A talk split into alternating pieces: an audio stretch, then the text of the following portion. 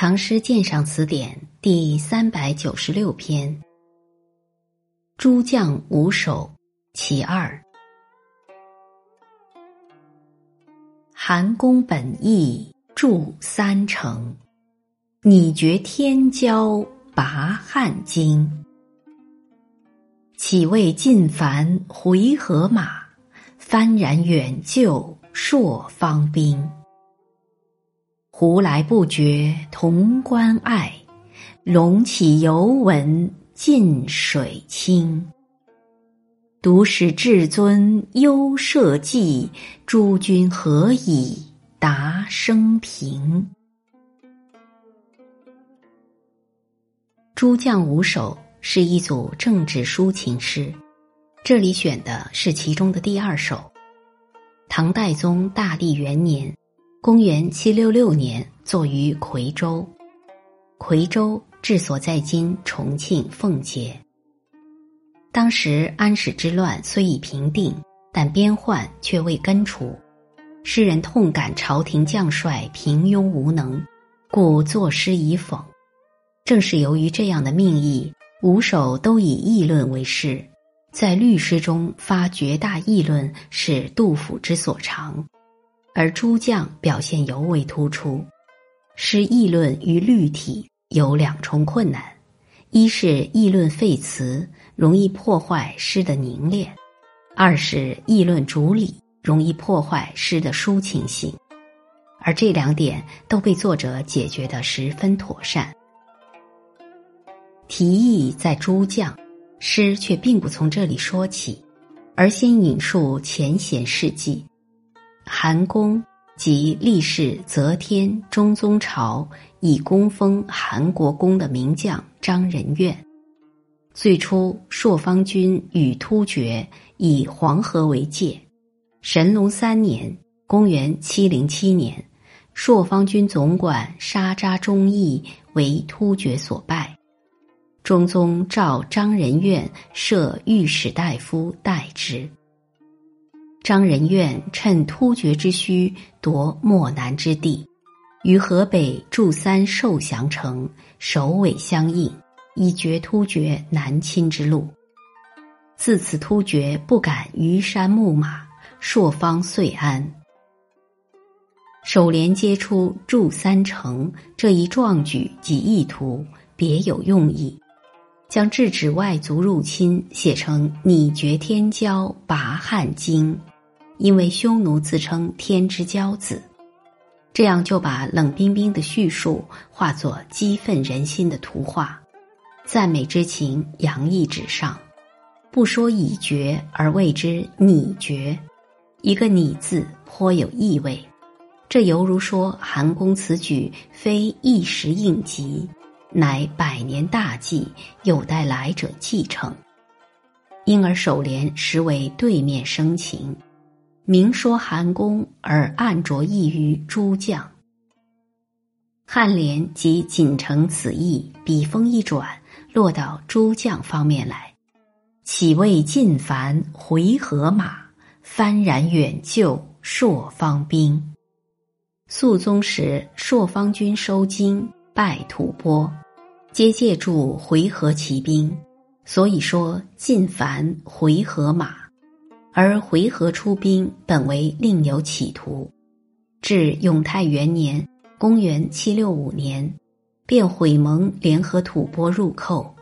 这里追溯肃宗朝借兵之时，意在指出祸患的原因在于诸将当年无远见，因循求助，为下句斥其耳今庸儒无能，不能治外患张本。专题朔方兵，则照应韩公事，通过两联今昔对照，不着议论而褒贬自明。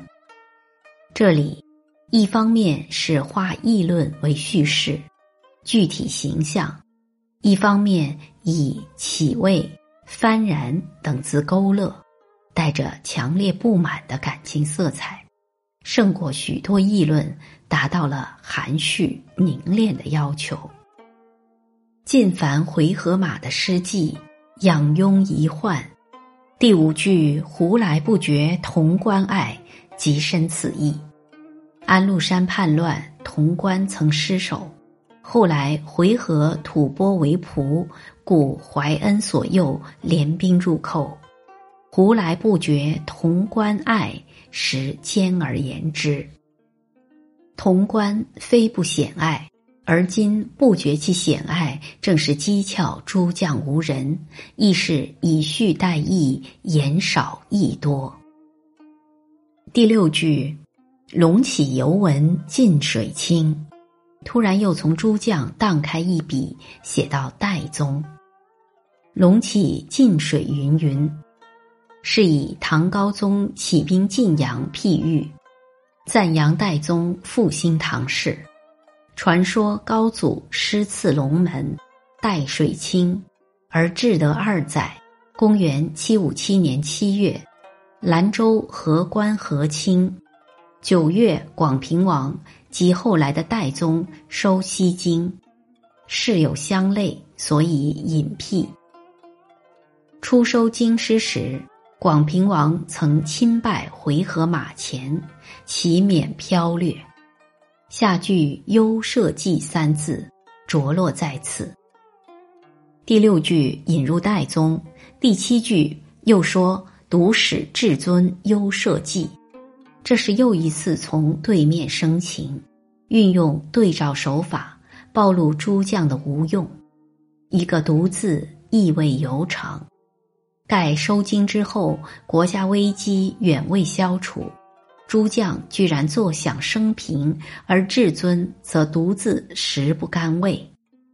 至少诗人认为是这样。言下之意实深，如发出来便是堂堂正正一篇忠愤填膺的文章。然而诗人不正面下一字，只冷冷反诘道：“诸君何以达生平？”戛然而止，却含蓄可思。这里“诸君”一贺，语意冷峭，简劲有力。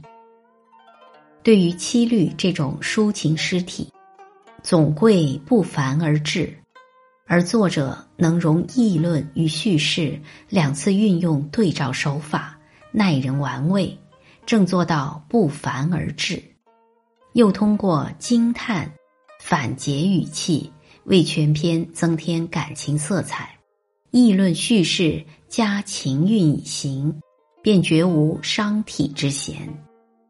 在遣词造句上，本意、拟绝、起味、幡然、不觉、犹闻、读史、何以等字前后呼应，使全篇意脉流贯、流畅中又具转折顿荡。所谓纵横出没中富含蕴藉微远之志，也加强了作品的艺术感染力。本篇鉴赏文作者周孝天。